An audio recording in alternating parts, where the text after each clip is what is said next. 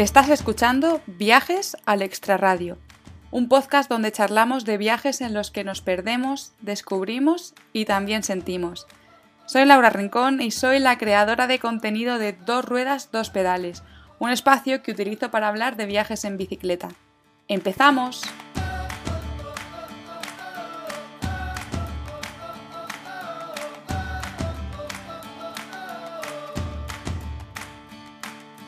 Los problemas de estómago son cada vez más comunes, intolerancias, alergia y eso si tienes suerte y te diagnostican algo, porque hay mucha gente que tiene molestias y no sabe de dónde provienen.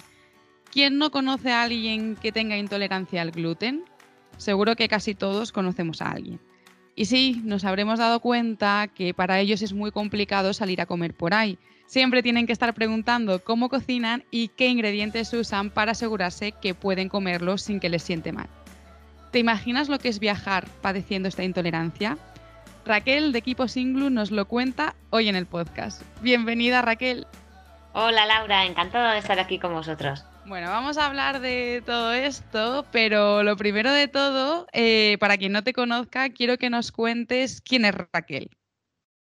Bueno, pues Raquel es una, bueno, soy una ingeniera que estudié mucho, mucho porque quería ser jefa. Yo quería ser jefa de lo que fuera. Y en ese camino de ser jefa, bueno, conseguí un súper trabajo llevando proyectos europeos y tal, de viajar un montón. Y en ese viajar un montón, pues empecé a comer un montón de comida diferente, cosas que no conocía, eh, ingredientes raros. Y en ese camino, pues de repente me empecé a poner súper enferma. Desde pequeñita ya tenía problemas de siempre digestivos, ¿eh? Siempre los bocadillos no me sentaban muy bien. Mi madre siempre decía que cuando me empezó a dar las papillas, pues que las vomitaba, pero ningún médico decía nada. Bueno, pues es nerviosa, las vomita, pues porque no le gustan y ya está, ¿no? Pero cuando ya empecé a trabajar muy duro, más el estrés del trabajo, más eh, tener que aprender un montón de comida diferente, pues empecé a ponerme súper enferma, pero súper enferma de, pues eso, se me partían las uñas, se me puso la piel de un color amarillo, se me caía mogollón el pelo, me encontraba súper cansada, un montón de diarreas, de vómitos, o sea, era de repente estreñimiento, de repente diarrea, de repente vómitos, súper loco. Mi cuerpo, o sea, no, no asimilaba, pero nada. Y claro, ¿qué pasaba siempre? Que mi recompensa, como mi abuela me enseñó de pequeña, cuando comía algo, pues me comía un bocadillo, ¿no? Porque era como, el pan siempre sienta bien, ¿no? Como, venga, come un poquito de pan, siempre mi abuela me decía, ¿no? Y así el cuerpo se te va sentando, ¿no? Va cogiendo un poco de fuerza. Y yo comía pan. Entonces, claro, volví a encontrarme otra vez mal y pasé por un montón de médicos porque ninguno, es que ninguno se le pasó por la cabeza que yo podía ser celíaca, porque no es intolerancia solo, o sea, yo tengo celiaquía. Y celiaquía ya es una enfermedad que es hereditaria, que es para toda la vida o sea, no me voy a curar de repente, no es que de repente, ah, ahora ya no, me voy a morir sino celíaca. Voy a ser una abuelita celíaca, o sea, no, no es ahora de repente se me pasa.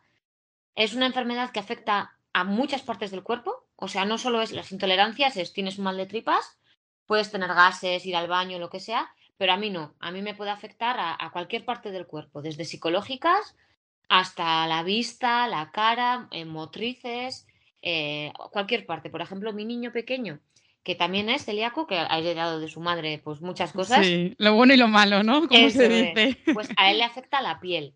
Él tiene dermatitis y en cuanto come algo que no puede comer, pues le salen un montón de manchas, cosas. Entonces, pues eso, pues la vida se complica un poco. Y yo cuando nadie me diagnosticaba de nada, ya empezaron a hacerme pruebas ya pues de las chungas, ¿no?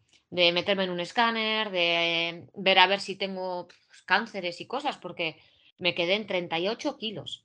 O sea, es que era un huesillo que, fíjate, un día tuve que tapar los espejos de casa porque no me quería ver. O sea, claro, yo me veía y yo decía, madre mía, o sea, es que si tuve que dejar el trabajo, todo, porque es que no.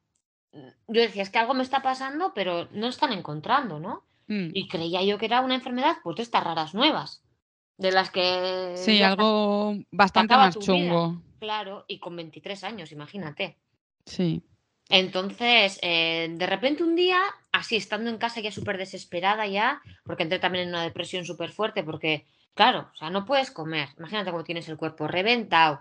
Me despertaba todos los días con unos dolores súper fuertes, mareada, pues entré en una depresión súper fuerte y pues decirlo así es duro, pero pues me quería quitar de en medio, porque era la carga de mi chico, que el pobre trabajaba un montón de horas y encima estaba todo el día preocupado por cómo estaba yo en casa, pues por, claro, llegaba a casa y como me encontraba era pues, pues, pues, una loca con los gatos, como decía yo. Luego mis padres también súper preocupados, mis suegros, todos, toda la familia súper preocupada. Entonces yo decía, es que nadie me dice cómo me van a curar. Entonces, si no, si no me van a curar nunca, ¿qué, ¿cuánto tiempo, no? Pues me quito y ya está, ¿no? Entonces lo pasé muy chungo, psiquiatras y psicólogos y todo, porque. Y ellos, no sé qué hicieron, vieron en mí un diamante, como me decía mi psicóloga, que se convirtió en. Bueno, es mi súper amiga. Y me sacó brillo, me sacó brillo, me sacó brillo. Y un día dije, voy a poner en Google a ver qué es lo que me pasa, ¿no? Porque Google sabe todo, ¿no? Y puse todos los síntomas. Va, se me cae el pelo, se me parten las uñas, tengo un montón de diarreas, me pongo amarilla, eh, tengo como gases, se me hincha la tripa y de repente, o sea, darle a buscar y todo lo que ponía era gluten, celiaquía, intolerancia al gluten. Qué eh, fuerte, o sea, que fuiste tú la que te diste cuenta de lo que te pasaba. Google, yo le llamo doctor, Google ahora. ¿eh? y mira que siempre nos dicen, no pongáis en Google lo que ah. pasa porque os va a salir, que os vais a morir y a lo mejor tenéis pues algo, alguna tontería, ¿no? las fotos, ¿no? Que ves, y así, claro, yo veía unas fotos de intestinos por dentro, claro, destrozadas, pero es que el mío era así. O sea, mi intestino estaba como esas fotos. Entonces yo decía, necesito ver esas fotos para que alguien me diga, pues yo tengo esto, ¿no? Y tirar de algún hilo. Entonces fui a donde mi médico y le dije, va, hazme porfa esta prueba de, de, de celiaquía. Y fue a hacerme y al día siguiente me llamó por teléfono y me dijo, Raquel, ven a ver los resultados porque es que son de película, o sea, son de llevar a la universidad para que los chicos vean cómo está tu intestino, cómo está destrozado y todo es por culpa de, comer gluten. Qué fuerte. Y claro, desde ahí, adiós al gluten 100% eh, y eh, mejoraste. Buah, pero muchísimo, muchísimo. O sea, fue quitármelo y mejoré, o sea, en un mes casi, casi, te puedo decir que empecé a engordar todo. Pero claro, ¿qué pasa? Que durante tanto tiempo, estuve dos años, tanto tiempo sin comer bien, sin hacer casi ejercicio, pues claro, el hígado mal, eh, los riñones mal, claro, todo, todo me iba funcionando mm. cada vez peor. La vesícula, pues la tenía la pobre en huelga total, o sea, pero total, huelga de hambre y huelga de todo, porque mm. no quería funcionar nada y los médicos decían que me la quitaban. Pues claro, si me, si me quitaban la vesícula, pues ya mis digestiones, que ya iban a ser difíciles, pues más difíciles. Entonces me puse en marcha con todo, con brujos, con nutricionistas, con osteópatas, con todo tipo de sanadores, como digo yo, mm. y, y, ellos me ayudaron y tengo mi vesícula. O sea, no me la tuvieron que quitar, me recuperé al 100%, o sea, mogollón de fuerza, acabé el trabajo que tenía con los proyectos europeos y todo súper bien y, todo bien. Lo que pasa que ya me encontraba diferente. Ya era otra chica diferente, ya no era la super ingeniera que quería ser jefa, como digo yo, trabajar en un super eh, oficina transparente ahí siendo, ¿no? Ya no quería eso, o sea, porque me había encontrado tan mal que lo que quería era pues lo que yo siempre quería desde pequeña, pues que era ser escritora y viajar. Claro. O sea que Claro, este episodio hace que tú te des cuenta de muchas cosas. Y mm, una de esas cosas es ese cambio de vida, ¿no? Ese cambio de vida que tú dices, yo ya no, no quiero seguir luchando, no quiero ir hacia esto en lo que me estaba enfocando, quiero cambiarlo. Eh, y dices que querías ser escritora y que querías viajar. Antes de esto, ¿tú ya viajabas? ¿A ti ya te gustaba viajar? Yo no paraba quieta. O sea, mi madre me llamaba cualquier fin de semana y la primera pregunta es, ¿dónde estás? Porque ya sabía que en casa no iba a estar. Porque le podía llamar desde cualquier sitio, desde cualquier excursión de fin de semana o, irnos por ahí, o sea, y mi novio es igual. yo desde pequeña siempre le decía a mi abuela que me iba a ir a la India, allí, a estar allí con los niños y tal, porque me encantan los niños, y mi novio se quería convertir en el Che Guevara y recorrer en moto todo, todo Latinoamérica. Entonces dijimos, bueno, pues hay que hacer una mezcla. hay que ir con niños y Latinoamérica. Entonces nos juntamos el, hambre con las ganas de comer. Claro, y así es un poco como surge el proyecto, pero antes de hablar del proyecto sí que me gustaría hablar un poco del tema de, de comer. Em, la verdad que yo creo eh, que cada vez está, eh, al menos en España, eh, pues más interiorizado el tema del sin gluten. Mercadona ha hecho mucho bien en este sentido. Cuando tú vas a un restaurante y dices sin gluten, sabes a lo que estás, de lo que estás hablando, porque yo tengo una amiga que pues eh, le pasó un poco lo que a ti, ¿no? Al principio no, no, llegó a estar tan mal, pero al principio no sabía lo que tenían y cuando se lo diagnosticaron, yo me acuerdo que estábamos en la residencia en la universidad y en la residencia le decían que no le podían hacer una comida especial para ella, que si quería pues que comiese ensalada todos los días. Madre claro, entonces eh, creo que si eso pasase hoy, esto te estoy hablando de hace 10 años aproximadamente, creo que si esto pasase hoy, la respuesta sería muy diferente. Entonces, desde mi punto de vista, pero es verdad que yo no padezco esta intolerancia, entonces son unos ojos externos, eh, mi reflexión es que sí, que en España eh, cada vez es más fácil y, se puede ir a comer fuera si eres intolerante al gluten, pero no sé tu, realidad, cómo, cómo la vives. Pues yo soy celíaca desde hace, en 2021, o sea, 12, 12 años que me diagnosticaron. Y al principio era horrible, o sea, ir a hacer la compra era horrible, tenía que poner reclamaciones en el Eroski y en todos los supermercados a los que iba para que me pusieran productos para poder comprar. Pero ahora pues ha mejorado mucho, pero bueno, ha mejorado mucho porque tenemos opciones, pero es muy limitado. O sea, yo cuando voy al supermercado tengo una estantería en la que puedo comprar. Tú tienes el supermercado entero. Yo tengo una estantería en la que están esos productos y si no me gustan, no tengo más opciones. Eh, lo bueno de lo nuestro, que siempre digo, es que no tenemos pastillas, no hay medicamentos. O sea, yo, mi medicamento es comer bien.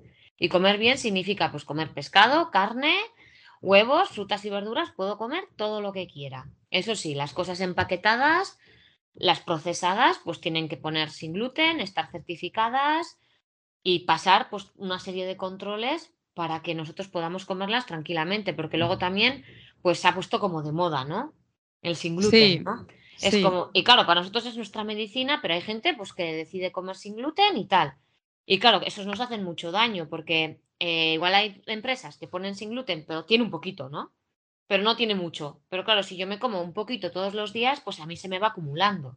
Pero y la regulación no dice que para, no lo sé, la desconozco, pero la regulación no dice que para que ponga ahí sin gluten, ¿no? Esa marquita de sin gluten, eh, realmente tiene que ser sin gluten. No dice, las, el sello de garantía, de verdad, hay un sello, que es el que gestiona las asociaciones, ese sí, para que tengas ese sello tienes que pasar unos controles, unas auditorías de higiene, de limpieza, todo. Y ese tiene que tener menos de 20 partes por millón. Y ese ya podemos comerlo nosotros tranquilamente.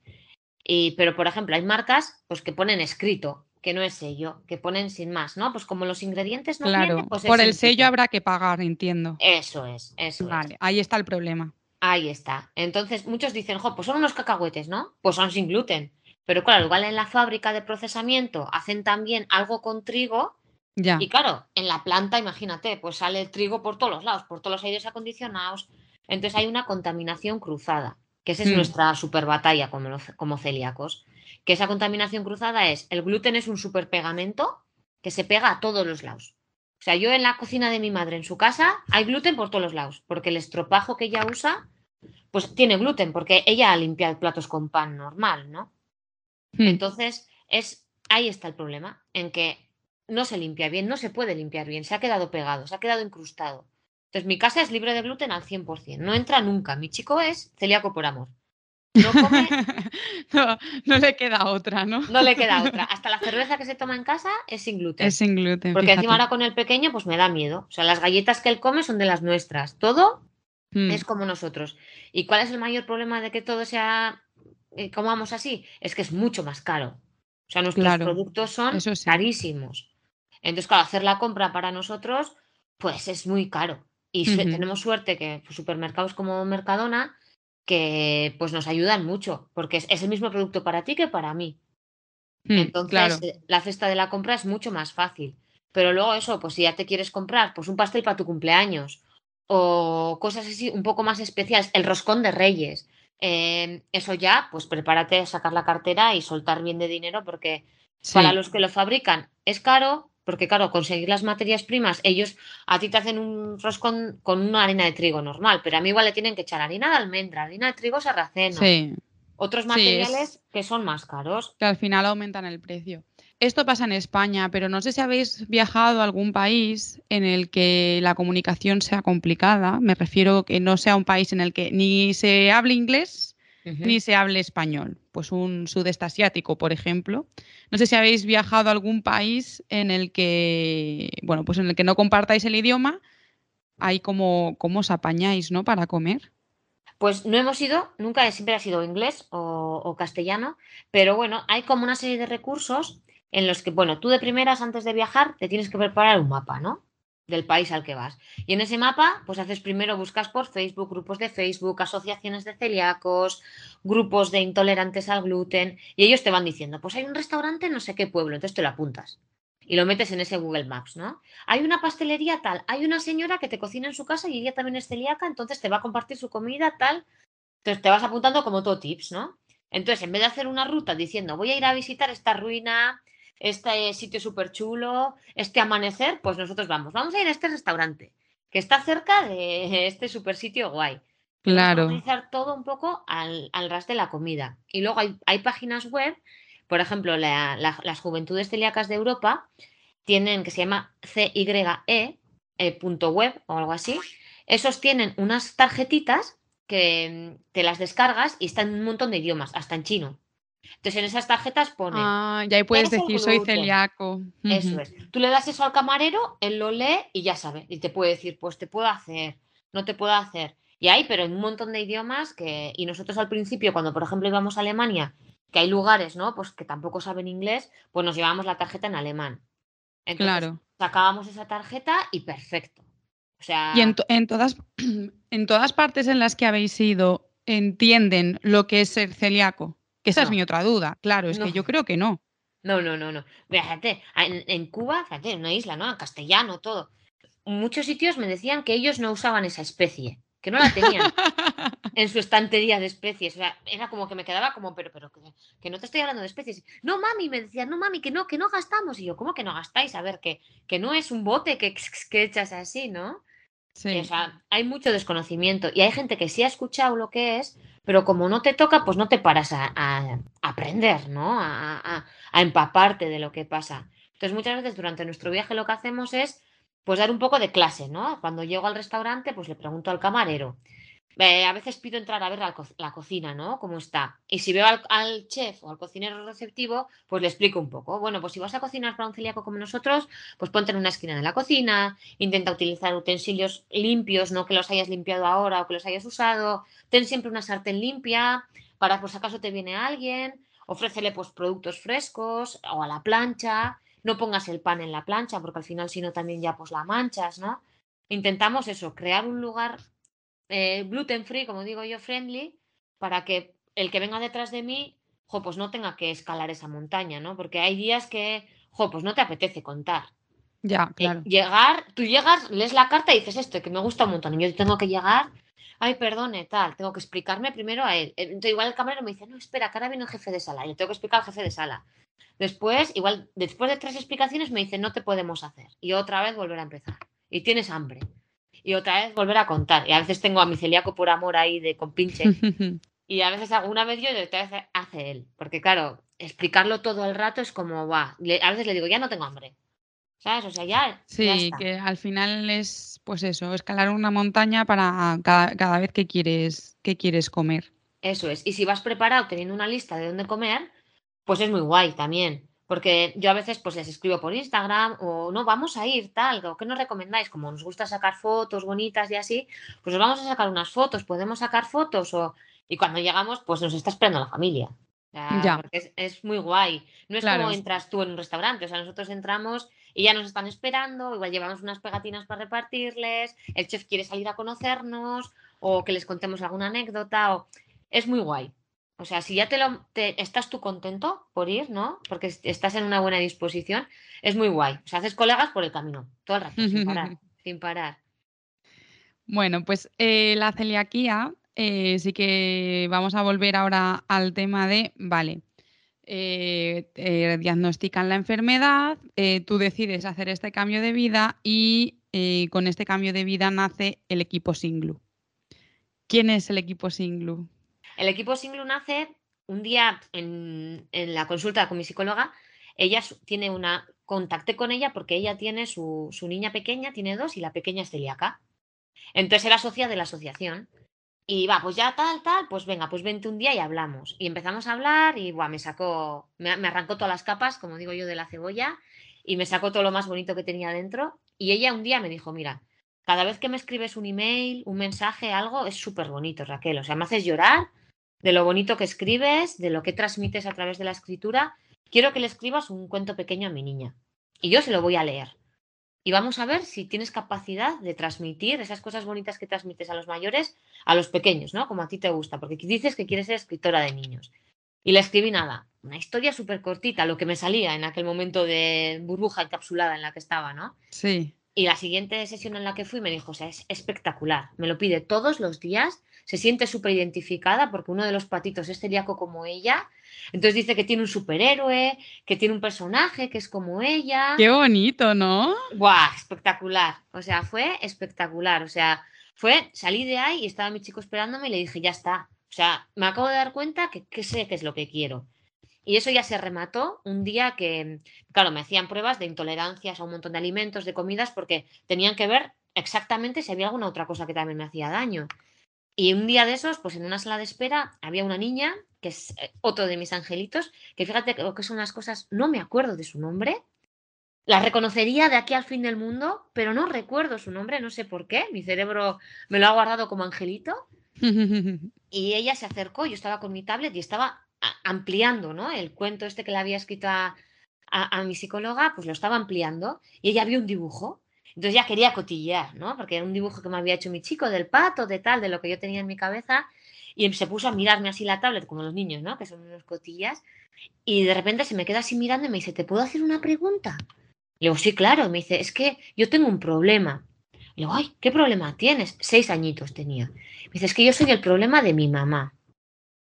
Y yo, madre. No me digas. ¿Cómo vas a ser el problema de tu mamá? Me dice, sí, es que ¿sabes qué pasa? Que cada vez que me tiene que cocinar, pues se pone triste porque no le salen bien los pasteles, porque tiene que comprar cosas muy caras, porque cada vez que vamos al cole pues tiene que tener mucho cuidado con mi merienda, en el parque no puedo comer con otros niños, no puedo ir a fiestas de cumpleaños. Le digo, pero ¿qué tienes, no? ¿Por qué, ¿Por qué te pasa? Me dice, pues mi mamá me dice que soy celíaca. Digo, vaya, como yo, pues ya somos dos. Y le dije, ¿dónde está tu mami? Y fue a levantar la cabeza, empezar a buscar por las sala de espera a ver dónde estaba. Y era una chica súper joven llorando. O sea, se estaba dando cuenta en ese momento que su niña estaba pidiendo ayuda a una desconocida, porque yo era una desconocida, que estaba allí sentada como muchos otros, ¿no? Y le dije, va, tranquila, ¿sabes? Vamos, ¿cuántos días tienes que estar? Y tenían que estar, era el lunes y ellas hacían pruebas, la niña hacía pruebas hasta el viernes.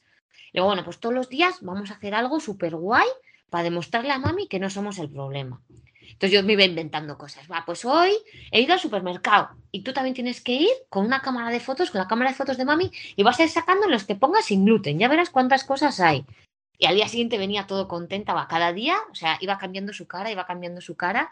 Y el último día le leí el cuento y va, se puso súper contenta de lo mismo, ¿no? Pues, jo, también tengo un superhéroe que es un patito que se llama Celis, no sé qué. Y cuando ella vino, yo estaba esperándole con el cuento, así esperando para, para darse lo que se lo había escrito con letra bonita y todo para que se lo llevara a casa. Ella salió de la, del ascensor, es que la estoy viendo, salió corriendo del ascensor, pensaba que venía sola, porque es que venía tan loca, y vino a abrazarme corriendo y detrás vino su madre y me dijo, muchas gracias porque has devuelto la sonrisa a mi familia. Ay, dije, qué bonito. O sea, dije, esto, o sea, tengo la primera niña, la segunda niña, dije, o sea, es que tengo que tener muchas más. O sea, tengo que hacer esto. O sea, esto me iba curando yo también con eso. O sea, yo viéndoles a ellas, viéndoles a esa niña cómo venía, cómo me contaba recetas, me trajo un trocito de bizcocho que habían hecho en casa para que yo lo probara a ver si estaba bueno. La madre tiró todas las cazuelas, todo lo de casa, y lo que yo le iba diciendo que tenía que hacer para que la niña se iba encontrando mejor. Los médicos hasta en, esa semana ya le iban diciendo, jo, es que no sabemos qué está pasando. Claro, estaban haciendo lo que yo les iba diciendo. Entonces también psicológicamente es muy fuerte, ¿no? Porque si te encuentras hundido, no te recuperas, o sea, no te recuperas. Hmm. Y, fue maravilloso. Entonces, de ahí llegué a casa, buah, como una nube flotando, o sea, porque es que yo creo que ni caminaba. Y le llamé a mi chico que estaba currando y le dije, ya está. O sea, hoy misma me pongo a escribir, yo ya no soy ingeniera, ya soy escritora, y este primer cuento lo que quiero es autopublicarlo, para que salga cuanto antes, o sea, que no tenga que esperar una editorial que me diga, venga, sí, Raquel, vamos, o queremos estos libros, o queremos esta forma de libro, no. Quería darle yo mi energía, mi, lo que yo le doy a los niños cuando hablo con ellos, pues quería que estuvieran en ese cuento, ¿no? Que nadie me censurase nada. Y así lo hiciste. Eso es. Entonces empezamos siendo solo Singlu, ¿no? Éramos los Singlu. Pero claro, me di cuenta que si solo hacía los Singlu, volvía a apartarlos, ¿no? De los otros niños. Y claro, que yo quería hacer el equipo, que todos estuviéramos con todos, ¿no? Que no hubiera bullying, odio el bullying, odio todas esas cosas malísimas que hay en la escuela. Y dije, pues es que tengo que hacer que todos seamos uno, que cada uno busque su problema. Entonces, al principio éramos el equipo sin gluten y luego dije, mira, me voy a comer las últimas tres letras y lo voy a convertir en el equipo sin glue. Entonces, cada niño pues tiene que buscar su glue, esa cosita que no le hace ser feliz, como les digo a los niños. Pues hay niños que no pueden comer pan, otros pues no pueden tomar leche, otros cacahuetes, pero hay niños pues que tienen una peca aquí y, no, no, se encuentran bien. Hay niños que son bajitos y les hacen bullying por ser bajitos. Hay niños pues que se sienten niñas y no los tratan bien, ¿no? Pues cada uno tiene que buscar cuál es su, su, problemática en su vida, lo que no le hace sonreír todos los días y luchar contra ella. Entonces mi equipo singlo es eso, que cada niño busca y en el y cuando voy a una escuela, por ejemplo, siempre digo pues que todos los que tenemos un glue tenemos que hacer un equipo para defender a todos esos pues que todavía están tristes y no saben qué les pasa. Y es brutal cómo los niños se organizan y a la siguiente vez que voy, en cada patio he encontrado grupos de niños ayudando a otros niños más pequeñitos, a ver cómo se encuentran, a ver por qué están tristes, a ver por qué lloran, como defendiéndose entre ellos sin conocerse, pero exagerado, exagerado. Entonces dije, pues es que esto, esto es lo mío. Esto es a lo que me tengo que dedicar, ¿no? Sí. Y escribiste mm, el libro que lo sacaste en campaña de crowdfunding, eh, salió adelante y decidisteis justo después iros de viaje por Latinoamérica. Nos dimos cuenta que muchos niños, mucha, me, claro, empecé a hacerme el Facebook, Instagram, todo, entonces me escribía mucha gente y las preguntas que me hacían desde allí eran preguntas como, mm, ¿el huevo tiene gluten? O sea, ¿puedo comer huevo o cómo me lo tengo que comer? O sea, de totalmente desconocimiento, ¿no? De, Entonces dije, jo, es que igual, en vez de empezar por aquí, que vamos más avanzados en eso y hay muchas asociaciones haciendo un gran trabajo, pues voy a ir de lo más difícil a lo más difícil donde más difícil esté, para que por lo menos me tengan a mí, me puedan preguntar a mí, ¿no? Entonces, eso es lo que hicimos. Llenar dos mochilas y de sorpresa nos fuimos. Y empezasteis por Cuba, que es eh, pues un choque cultural fuerte al principio, ¿no? ¿Cuáles fueron vuestras primeras impresiones del país? Pues eh, a nosotros nos encanta, porque nos encanta la gente feliz. ¿Y qué quieres que te diga? Allí es que la tristeza no sé dónde está. No tienen un duro, no tienen nada. O sea, es que algunos es que, pero les da igual. O sea, bailando todo el día, va, espectacular. Y allí, pues el primer choque fue ese, fue desconocimiento total, eh, nadie sabía nada, o sea, ni se esperaban a gluten ni, ni estaba tampoco. La suerte que tienen es que comen mucha pues, fruta, verdura, pescado y, carne. Pero claro, ¿cuál es el problema? Que ellos reciben ayuda externa en envíos de, de, trigo, de harina, de cosas, ¿no? Entonces, lo único a lo que tienes acceso tiene trigo. Entonces, claro, muchos niños no habían probado una magdalena, un pan en su vida, porque no había, o sea, no existe la posibilidad de poder comprar algo sin gluten allí, ¿no? Si no viene externamente, no había. Entonces, lo más guay de lo más guay es que de repente, pues encontramos pues, que el gobierno había creado una pastelería en La Habana, era con voluntarios, y ellos, eh, un, un señor que es una pasada, un pastelero de aquí, fue allí para enseñarles a cocinar sin gluten. Ostras, y lo había creado el propio gobierno de allí de Cuba. Es más, les entraba en su cartilla. O sea, todos los que eran declarados por los médicos como celíacos tenían cada dos semanas que ir a esa pastelería a recoger sus productos. Y gratis, claro. Porque eh, como los demás, ¿no? En vez de tener su paquete de harina con trigo, pues ellos tenían que tener sus magdalenas, sus panes. Y nosotros tuvimos el super placer de poder entrar, de poder conocerles, de poder probar esos productos y muy rico todo, muy bien hecho, con muchísimo amor, porque allí las cosas se hacen con amor, o sea, es espectacular y, y súper bien, o sea, fue todo maravilloso porque encima allí Aquí, pues no, tú no le abres la puerta a nadie. O sea, te tocan el timbre y miras por la mirilla y dices, ¡guau! Este no lo conozco. Pero allí es que ni miran por la mirilla. Es que yo creo que las puertas ni, ni tienen llave.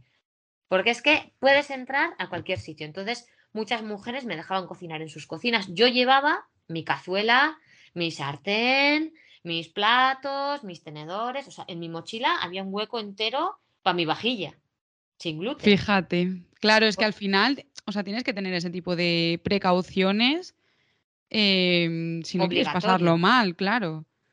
Sí, porque tú no sabes dónde han limpiado eso. Y algunos te dicen que no tienen por, por quererte hacer, pero te están mintiendo. O no, llega, no venden la problemática hasta el fondo, ¿sabes? De lo que te puede pasar luego. Y, luego cuando te ven mal, buah, buah, buah, se ponen súper, súper mal, o sea, se asustan muchísimo. Mm. Y otra de las cosas que yo llevaba conmigo es un seguro de viaje, en el que me cubrían todas esas problemáticas, porque claro, yo mi intestino es como un campo de guerra perfecto para cualquier tipo de bacteria, ameba, protozoo, y todo entra ahí. O sea, todo tiene su sitio. Entonces yo iba con un seguro de viaje que me ayudara con eso. Porque allí todo es pagando. Claro, es que no, el, seguro de viaje eh, hay que tenerlo en cuenta siempre porque es que si no al final son problemas. Y si encima ya vas con algún tipo de enfermedad, pues, pues más todavía. Entonces, bueno, me cuentas que allí en Cuba era eh, un poco complicado comer, que ahí sí que tuviste que hacer pues un trabajo de enseñar en, los restaurantes y tal, como qué cosas ¿no? puede comer un, celíaco. Me sorprende mucho esto que, dices de la pastelería en la que, bueno, pues a toda esa gente celíaca le, regalaban el pan y, magdalenas y cosas así hechas sin gluten. Y, bueno, pues la verdad que eso me ha sorprendido mucho. Y después de Cuba, eh, os trasladáis ya a México y, bueno, ahora vamos a hablar de la comida allí, pero primero quiero que me contéis, porque allí decidisteis camperizar una combi. Sí. Ahora esto está súper de moda, ¿no? Y, claro, a mí, yo digo, a mí aquí se me, o sea, hay dos, cosas que se me pasan en la cabeza. La primera es cómo consigues una furgoneta en un país que no es el tuyo, ¿no? Y que eh, es, no sé, a mí así de primeras digo, wow. Y la segunda es ¿cómo la camperiza? Si yo hay veces que pienso, Buah, me pondría a camperizar una furgo aquí, digo, pero ¿y dónde? ¿Y de dónde saco el material? Y no sé qué, y no sé cuántos. Bueno, pues con un poco de investigación lo conseguirías, ¿no? Pero en México. Va, pues espectacular. Pues la mejor experiencia de nuestra vida. En Cuba nos quedamos sin un duro porque los extranjeros no podemos trabajar. Claro, íbamos con unos ahorros, pero claro, había que comer, dormir, siempre pagando, entonces era súper difícil. No te pueden alojar en sus casas si no les pagas, porque no, es ilegal en Cuba. Entonces saltamos a Cancún y había dos opciones. O seguíamos y buscábamos un trabajo como fuera en cuatro o cinco días o volvíamos a casa con mis padres o mis suegros pagándome la vuelta. Porque tampoco nos estaba para pagar el avión de vuelta. Sí, y ese no era, el plan. Ese no era el plan. Entonces encontramos un vuelo súper barato a Cancún y todo el mundo nos decía, allí vais a encontrar súper rápido, veráis. Pues en cuatro días teníamos cuatro trabajos. A elegir. Fíjate. A elegir. Fíjate. O sea, Solo por movernos un poco nos ofrecieron que si estos de que venden tours, de camareros, hasta cocineros quería que fuéramos, porque claro, como yo sabía las cosas que sé, pues querían no poder dar a sus clientes esas opciones, pero lo más guay de lo más guay es que nos convertimos en pasteleros sin gluten. Anda, fíjate. Al final habéis ido en vuestro viaje todo el rato hilando, o sea, era vuestro propósito, ¿no? Vuestro propósito era eso, ese de informar sobre celiaquía, pero al final lo habéis ido ligando de muchísimas, de muchísimas maneras. Y sin querer, o sea, muchas veces queriendo, pero todo era como, o sea, se iba dando, se iba dando y, era magia. Yo decía, es que es pura magia, o sea, es que no puedo decir a nada. Qué fuerte. Todas mis intuiciones, mi chico decía, yo lo que tú digas, porque todo lo que dices no sale bien. Entonces, y empezamos a ser pasteleros sin gluten gracias a conocer a, un tío que es espectacular, o sea, es nuestro hermano mexicano, yo es parte de mi familia ya, o sea, no cuento, cuento con él para todo. Él nos ayudó muchísimo. Primero empezamos empaquetando los paquetes en la pastelería. Después, claro, yo, yo ingeniera y el arquitecto decía, es que os tengo desaprovechados, os tengo desaprovechados. y acabé haciéndole la página web, eh, un montón de cosas de merchandising, acabamos yendo con él a los hoteles para que cogieran productos. y acabamos con toda la línea hotelera de Cancún. Casi todos los hoteles de Cancún tienen productos de él para los huéspedes que vienen sin gluten. Fíjate qué bien, ¿eh? Oye. Y, y súper guay. Y claro, con eso pues íbamos ahorrando, ahorrando y fíjate, estábamos en Playa del Carmen, el paraíso, ¿no? Como sí, total. Donde pues va todo el mundo a la... Tres veces a la playa fuimos, tres veces. Fíjate. Porque solo queríamos pues ir a trabajar. ¿Para qué? Para comprarnos esa furgoneta nos daba igual al principio, ¿eh? Miramos ambulancias, coches de bomberos, claro, ahí hay un montón de, de carros, de cosas, hay un montón. Pero todos los mexicanos nos decían, y se van a ir de México y no se van a llevar la cosa más bonita que se hizo en México, que es una combi Volkswagen. Entonces empezamos por ahí, a mirar por ahí, pero claro, llegamos nosotros y nos timaban en todos los lados. Claro, es que eso, eso es al final. Que, claro. que eres, eres el extranjero, o sea. Dólar, dólar, con patas éramos, porque claro. éramos dólares, o sea, porque encima, como somos blanquitos, bueno, bueno, luego ya nos a hablar y, bueno, bueno, ya no éramos gringos, pero si no, entonces, claro, nos hicimos amigos de un chico, que es otro hermano del camino, que con casualidades del destino, yo me he pedido Borrega y ese apellido Borrego. Anda, mira. Es que somos casi hermanos, casi hermanos, nos falta una letra solo. Y él lo que se dedica es a camperizar eh, autocaravanas. Eh, con mi Volkswagen, solo con mi Volkswagen. Él tiene una que viaja con sus dos niñas y ahora ya tiene la tercera. Y, y, él lo que hace es te ayuda en todo. Él tiene un pequeño taller que ya es grande ya y le llegan de todos los sitios gente y él te ayuda a negociar la furgoneta, te deja su taller. Él no te ayuda casi en la capitalización, en las cosas que tú no sabes, sí, y le pagas, pero si no, él te deja todas sus herramientas, te deja que tengas la combi en su taller, te deja incluso que duermas dentro del taller. Alucinante, o sea, un taller autogestionado de bicicletas que yo conozco, pero de, de combis, estoy flipando. Igual. Eso es maravilloso. Maravilloso. Pues di dónde está, porque seguro que hay gente que esté escuchando el episodio que le interesa. Pues se llaman Tripwagen. Tripwagen. Están en Puebla, además, y Puebla es donde está la fábrica de Volkswagen, de donde salieran todas las combis. Entonces, allí que nos fuimos, cuando ya conseguimos todo el dinero, trabajando de pasteleros, pues nos subimos a, Puebla, porque pasamos de Cancún a Puebla, y nos convertimos en 30 días, transformamos una chatarra, que era una chatarra, que tenía el suelo completamente podrido total, que, como yo digo, solo cerraban puertas, arrancaba y frenaba, ya está. No había más en esa furgoneta. En una preciosidad. Nos convertimos en todo. Pues YouTube, preguntando a los señores en las tiendas, oye, queremos poner unas luces, ¿cómo se enchufan? Y los señores haciéndonos esquemas en hojas, pues tenéis que hacer esto, mira, venía otro, vamos a explicarles cómo tienen que poner las luces en un coche. Y aprendiendo, y prueba error, prueba error. Y mi chico, pues es humanitas, no te voy a decir que no. Y se hizo pues todos los muebles a medida espectacular. Y pues eso, levanta, se levanta el techo de nuestra combi, pues estar de pie dentro tranquilamente. ¿La seguís teniendo? No la tenemos aquí, la tenemos en Honduras, porque como nos tuvimos que volver por el COVID, no nos la dejaron mover de Honduras. Pero está con otro amigo que es también mecánico de combis, que nos la tiene súper bien guardada. Le hicimos una casita para que la tenga ahí y él se encarga de arrancarla, de darle un paseíto de vez en cuando, de echarle sus líquidos de... para que esté contenta. Vamos, que, tendréis que volver. Eso te iba a decir.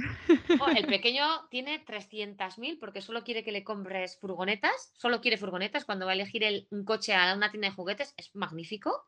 Porque yo, a ver, le he inculcado, ¿no? Porque a mí me Eso te iba a decir, que ahí los padres seguro que han hecho ese miguita, amiguita de que ahora el niño quiera eh, solo furgonetas. Solo furgonetas. Y ve una autocaravana por la calle y equipo sin equipo sin ¿sabes? Se piensa que todas son, ¿sabes? Que todas son. Entonces, sí, nuestra idea es volver, cuando ya la pequeñita, pues la que tengo ahora en mi tripa, pues ya tenga un poco más de cuerpo, nuestra idea es volver los cuatro levantar el techo al completo para arriba, para hacerles un cuartito arriba, para que duerman ellos arriba. Y nuestra idea no era quedarnos en Honduras, nuestra idea era llegar hasta la Patagonia Argentina. Claro, seguir viajando. Es que es lo que iba a decir ahora, que vosotros después de México fuisteis a Belice, después a Guatemala, en fin, vuestro viaje continuó. Pero tuvisteis que volver por el tema COVID como le ha pasado a muchísima gente. Lo bueno y lo positivo aquí es que tú venías y estabas embarazada, entonces fue ese 2020 raro para todos, para vosotros fue pues magnífico, una alegría. Magnífico, sí, sí, porque vinimos, no íbamos a venir, ¿eh? O sea, estábamos en Honduras súper bien, yo tenía ya una casa de maternidad que me la gestionaba Médicos Sin Fronteras. Ellos me llevaban todos los controles y súper bien. Conocía al ginecólogo que iba a estar en mi, en mi parto y era un amor. O sea, era brutal. Un, chico tenía su móvil y todo, con el que yo podía escribirle cualquier momento del día para preguntarle cualquier cosa, porque nos hicimos amigos. Y estaba súper bien, pero claro, imagínate cómo estaba aquí la familia. Claro. mi madre, yo veía, decía, madre mía, es que se me está pagando la pobre mujer. Es el primer nieto, bueno, era el primer nieto. Eh, estaba la pobre que, que, que, es que no, no podía ni mirarme, porque me veía tan lejos Y yo estaba decidida, o sea, yo estaba decidida, porque estábamos felices. Vosotros, tuvisteis un confinamiento de un mes y nosotros tuvimos cinco meses de confinamiento militar. Militar significa tanques en la calle, policías en la calle, nadie sale a la calle. Eh, mm, para ir a comer solo puedes salir cada 15 días según termine tu DNI, el número de tu DNI. Nosotros salíamos al ginecólogo con un permiso súper especial y solo nos dejaban ir en la mazorcaneta, o sea, no nos dejaban montarnos en otro coche, solo ella tenía permiso para circular. Eh, el acceso a los productos era súper difícil a veces, súper, o sea, se, se acababan muchas cosas y, y era difícil, pero es que estábamos tan a gusto o sea, estábamos con dos amigos en su casa, que era como estas casitas pequeñas que están como cerradas, ¿no? Como si fuese un mini pueblo que tiene seguridad en la entrada, ¿no? De pobres, pero una pasada. O sea, porque todo, fuimos a fiestas de cumpleaños, de los vecinos, los vecinos me hacían pasteles sin gluten, va, mm. exagerado. O sea, súper guay. Enseñaba yo todos los días con los niños haciendo pulseras, Claro, teníais un confinamiento, pero dentro de esa urbanización, por así decirlo, podríais, podríais hacer lo que os daba la gana. Eso es, eso es. Y sin mascarillas y nada, porque en la entrada y la salida siempre había control de sanidad. Entonces, cuando tú salías, tenías que salir eh, diciendo que no tenías, porque si tenías no te dejaban salir y te confinaban en tu casa. Entonces, para nosotros fue guay, porque es que encima hacía sol, que no, ¿no? Eh, no estábamos cerrados en casa, o sea, yo salía todos los días a dar mi paseo por la urbanización, hacía mis ejercicios de yoga, o sea, guay. Dentro de lo malo, guay. Pero claro, cuando, cumplí el último, en los siete meses, yo me hablaba mucho con la embajada y me dijeron, que las cosas se están poniendo aquí muy feas, está empezando a morir la gente en la calle porque no hay sitio en los hospitales. Imagínate que coges COVID, estando embarazada, no sabemos qué va a pasar contigo. Tenemos un vuelo de repatriación el día 31 de julio es tu último día que puedes volar. El día 1 de agosto ya las compañías aéreas no te dejan porque entras en el octavo mes. Y me dijeron, o coges ese o ya estás bajo tu responsabilidad. Y pues tuvimos que cogerlo. De sorpresa, sin decir nada en mi casa ni nada. No dijisteis nada. claro, queríamos tenerlo todo cerrado porque yo decía, imagínate que no sale. O que no nos dejan despegar. O yo qué sé, ¿no? Y entonces el día antes de coger el avión, le hicimos una videollamada y dijimos a, mis suegros y a mis padres, venga, queremos que hacer todo a la vez porque nos han hecho un vídeo de la ecografía del niño y tal, y queremos enseñároslo todos a la vez. Y yo me escribí en la tripa, me escribí, mañana nos vemos en casa. Y guau, guau, guau, todos como locos. Ya vinieron a buscarnos todos en furgoneta a Madrid. Bueno, bueno, bueno, bueno, una fiesta. Aquello fue una fiesta. Tuvo que ser muy emocionante. Muy, muy emocionante, porque vosotros estábamos bien, pero claro, al verles a ellos, viendo mi tripa, ¿no? Pues sintiéndole al pequeñín, eh, muy guay. Y claro, el día ya que nació, cuando lo pudieron tener en brazos, me decían, jo, imagínate que no podíamos vivir esto. Claro, hombre, es que para ellos, claro, para ellos, o sea, es entendible, ¿no? Ah, eh, es entendible también vuestra posición totalmente, pero claro, para ellos. Yo era por lo que lo pasaba mal, por nada más lo pasaba mal, ¿eh? Pero cada vez que me conectaba con ellos, cuando colgaba, buf, era un rato de bajón, porque me sentía como responsable, ¿no? De que estuvieran mm. tristes. Sí, estas cosas de viajar a veces lo pasamos mal, ¿no? Por los que dejamos ahí y luego, bueno, pues surgen cosas que no te imaginas, porque tú cuando te fuiste a viajar por Latinoamérica, estoy segura que en tus planes no entraba en ese momento quedarte embarazada. Claro. Bueno, Raquel, vamos a darle un giro total a la conversación. Nos vamos a la sección minuto y medio.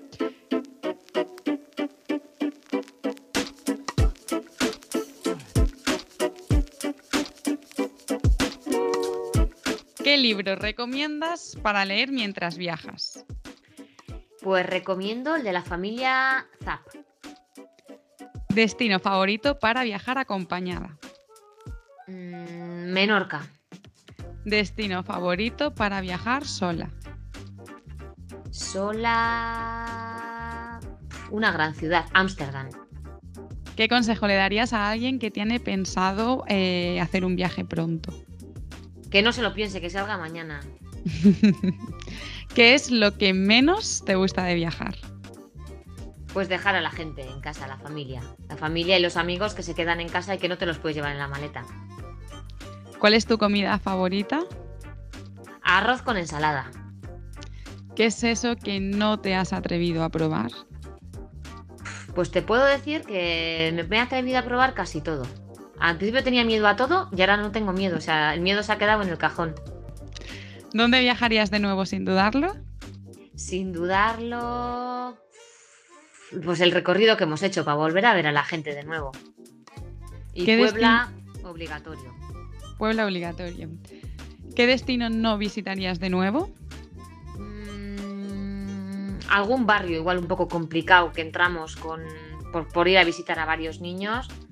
No volvería a entrar porque es peligroso entrar, pero sí hmm. volvería a entrar por esos niños. Y ya por último, ¿eres de improvisar o de planificar? Pues soy súper de intuición. O sea, yo me dejo guiar por mi intuición, pero con el gluten pues muchas veces me toca planificar. Claro. Y la intuición cuando estamos viajando encima es como que se eleva por, mil, ¿no? Una pasada. Mm.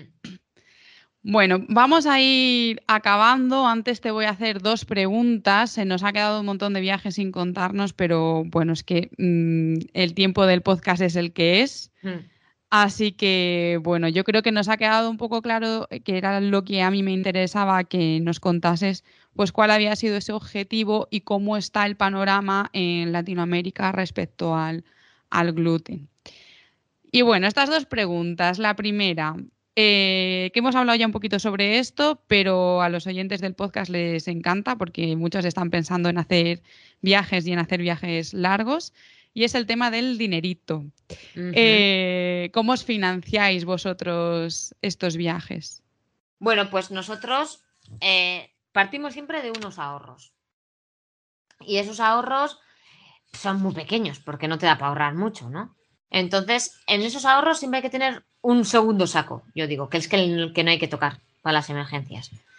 Entonces, nuestra forma de financiar es, primero llevamos libros, que muchas veces, por ejemplo, en México, imprimimos libros en una imprenta de allí. Pero claro, yo no me puedo llevar de aquí libros y los libros lo que cuestan aquí en comparación con lo que me cuesta allí imprimir un libro, que en México me imprimían libros por dos euros con una calidad que alucinas en colores de bien. Entonces en la furgoneta llevábamos libros, pues pegatinas. Mira, eso, perdón que te corte, pero es que me parece otra cosa a tener en cuenta, porque ahora mismo hay muchísima gente que para financiar sus viajes eh, imprime libros y es verdad que en España pues es bastante caro, pero oye, y, además bastante caro y lo que tú dices, tú no te puedes ir con tres cajas de libros. Entonces, bueno, pues es una opción que a lo mejor no todo el mundo ha barajado y que vas allí y dices, oye, pues mira, voy a imprimir mis libros aquí y me puedo financiar el viaje. Eso hacíamos en cada país, eh, según entrábamos, buscábamos desde imprenta hasta serigrafías para hacer camisetas, para, para hacer cosas, eh, imprentas pequeñas que nos hicieran pegatinas, marca páginas, postales, diferentes cosas. Y luego otra de las cosas que gustaba mucho, sobre todo a los más pequeños, es mis pulseras. He aprendido a hacer de todo tipo de pulseras durante el viaje. Entre viajeros nos íbamos enseñando unos a otros, ¿no? Entonces, mucha gente, pues allí, la verdad que la cultura en Latinoamérica, la cultura de leer, pues no es tanto como aquí. Hmm. Mi, novio decía, pues si los usan para sujetar las mesas, ¿sabes? O sea, no, no, te van a comprar un libro, ¿no? Que, que, te lo quieren comprar porque mucha gente se acercaba a querer ayudarte, a quererte dar dinero y, no te podían comprar porque no se querían llevar un libro y encima de niños, ¿no? Entonces era como, entonces pues si ya tenías unas pulseras, si tenías unas camisetas, si tenías cualquier cosa así que le, o igual comprábamos cosas en México y luego las vendíamos en Guatemala. Hmm. O comprábamos cosas en Guatemala y las vendíamos en Honduras, como no, diferentes artículos, cosas que nos parecían bonitas, baratas y artesanales sobre todo, pues las íbamos moviendo. Entonces, eh, de esa forma, mm, muchos días, o sea, nuestro saco no lo tocábamos, o sea, nuestros ahorros no, no los tocábamos porque vivíamos, también te puedo decir que con dos, tres euros al día los dos, ¿eh? Fíjate. Porque, a ver, no somos de comer mucho y lo que te digo, mi comida favorita es arroz con ensalada y no necesito más. y tortillas es súper barato allí comer, las, las, los, tacos, digamos, sí. llaman tortillas, porque hacen en todos los lados, es súper baratas, la fruta y la verdura está súper barata y, nosotros no podíamos comprar galletas y cosas de esas porque no había. Hmm.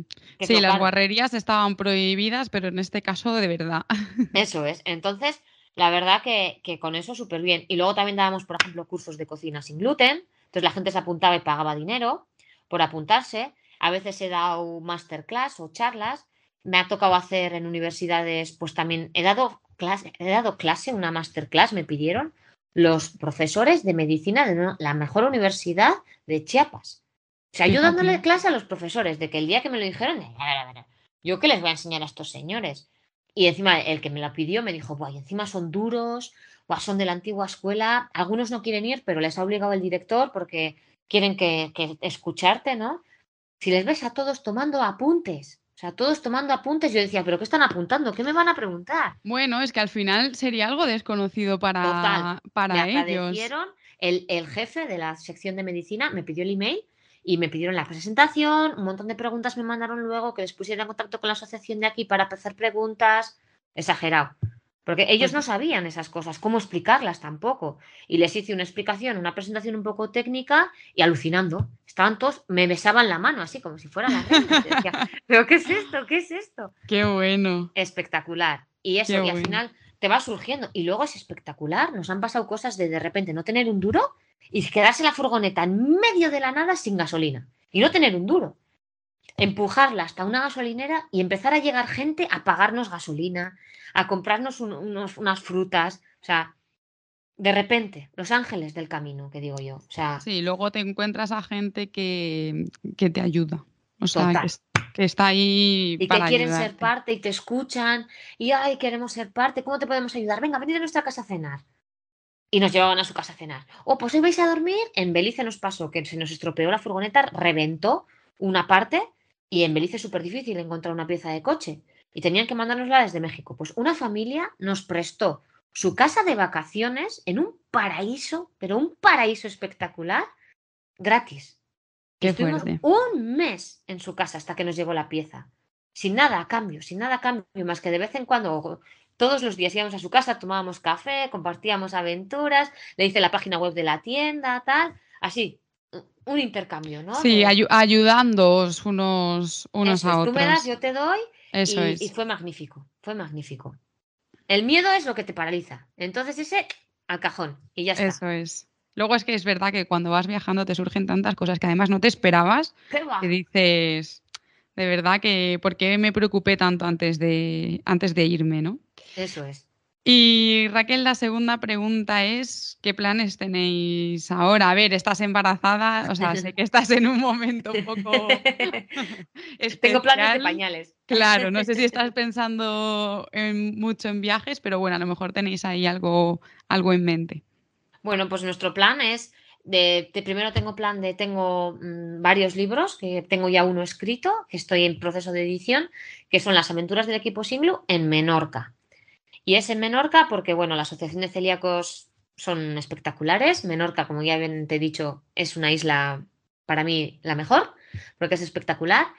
Y pues con el gobierno de allí y todo, pues hemos organizado un poco con la ayuda del museo un libro en el que el equipo Singlu va a recorrer la isla con aventuras, pero enseñando a los niños qué es Menorca, ¿no? Pues un Lonely Planet, digamos, pero para ellos. Con dibujos, qué interesante con manualidades, con vídeos que les llevan a YouTube y en YouTube hay gente pues explicándoles cómo son las vacas de allí, eh, para que ellos también ¿no? pues puedan vivir en Menorca desde el punto desde el que estén sin tener que ir allí. Entonces hay mucho curro todavía, porque tengo mucho curro audiovisual sobre todo, porque fuimos, eh, estuvimos 20 días allí grabando todos los días con gente, con productores de productos artesanales, con la gente del museo explicándonos cosas de la historia, de todo, para que, porque yo ahora que tengo un pequeño, ¿no? Pues te pones a preparar el viaje y dices, jo, ¿y para él qué llevo? Para que se entretenga, ¿no? No hay nada. Entonces, el viaje ves con él ahora más que nada, porque él te, te planifica todo. Y si te, sales del, del aquapark, de la playa y tal, y, a nosotros no somos de esos, ¿no? A nosotros nos gusta que vaya a conocer las vacas, que estuvimos en una, en una granja pues con las gallinas, con... y él estaba encantado de estar allí. Entonces tengo primero ese y luego después de ese me han pedido también que les escriba el de Andorra. Entonces, de primeras tengo esas dos cosas. Bueno, no está nada mal, ¿no? No, muy guay, muy guay. Y después, en cuanto ya lo que te he dicho, en cuanto la pequeña tenga 15 meses, que es la última vacuna que le ponen, por lo menos, ahí empezaremos a, pensar si, pues si volvemos a volar, si... Porque claro, tan pequeñita, pues la verdad, yo me atrevería, ¿eh? Porque soy una avanzada. Pero son muy frágiles, ¿no? Entonces, aquí está la sanidad muy bien, el control que les llevan, todas las vacunas que les ponen, yo flipé en colores con Namech. Entonces, para ella, pues quiero lo mismo, ¿no? Hmm. Bueno, pues eso entonces lo iréis viendo. A ver también qué tal la niña, ¿no? Cómo se adapta a esos pequeños viajes que vayáis haciendo por aquí. Pues Raquel, nos tenemos que despedir, pero antes de que nos despidamos, eh, me gustaría que le dijeses a los oyentes del podcast dónde pueden encontrarte y dónde pueden encontrar el, libro. Vale, pues a mí eh, encontrarme en las redes, sobre todo el que más uso es Instagram, porque como es el más fácil, me parece el más intuitivo. También tengo Facebook, que también pueden encontrar por ahí, y luego tengo un canal YouTube. Súper desactualizado todo, porque claro, estoy a 8.000 cosas a la vez y tengo una lista de cosas de para ir publicando enorme, pero no me da la vida. No sé si tengo que pedir otra vida o... eso nos, nos, pasa a todos. Entonces... ¿Y tu Instagram es Raquel con K? No, equipo Singlu. Equipo con, ah, es verdad. equipo con K, equipo Singlu. Vale, y el Facebook igual, equipo Singlu también y el YouTube igual. Y YouTube todo igual. porque dije al final, si me lío, me lío. Y el libro, pues lo pueden encontrar en todas las cadenas grandes, o sea, cualquier FNAC, cualquier corte inglés, cualquier, en cualquier sitio, Amazon todo, en todos los lados está. Y luego lo que más me gusta a mí, a mí yo que soy muy artesana, es pues que vayan a la librería del barrio y lo pidan, porque ellos lo pueden pedir, se lo pueden traer porque es, una editorial de autopublicación, o sea, ellos imprimen libros nuevos para enviar al sitio en el que sea. No tengo un montón de libros guardados en un almacén. Entonces son libros nuevos, son libros recién salidos del horno. Y lo que me gusta es eso, para que el librero los conozca, ¿no? Para que ya otros niños tengan acceso también a ese cuento, el librero diga, ojo, pues me voy a pedir dos. Y así otro niño ya lo vea cuando va, pues ir haciendo un poco de equipo, ¿no? Creando más equipos Inglu. Claro, y además ir a los, a los sitios del barrio. Eso es. Así que, pues nada, Raquel, muchísimas gracias por tu, por tu tiempo y por compartir con nosotros esta historia de cómo es vivir y viajar sin gluten. Pues yo encantada, encantada de haber hablado contigo este rato, he estado súper a gusto y eso, que nadie se quede atrás por ninguna limitación, que aunque parezca súper dura, se supera, si estás contento, ¿eh? Si no estás contento, primero uno tiene que estar contento con uno mismo y luego ya buscar su forma de, de vivir viajando. Pues sí, pues lo dicho Raquel, muchísimas gracias y a vosotros los que nos estáis escuchando, ya sabéis que el podcast se publica los martes cada dos semanas en todas las plataformas y que si dejáis un comentario, un me gusta, seguís al podcast o le habláis a alguien de él, me estáis ayudando muchísimo. A mí me tenéis en Instagram y, en TikTok como dos ruedas, dos pedales y en Internet si queréis información sobre cicloturismo en dos ruedas, dos pedales.com. Nos vemos en el próximo episodio.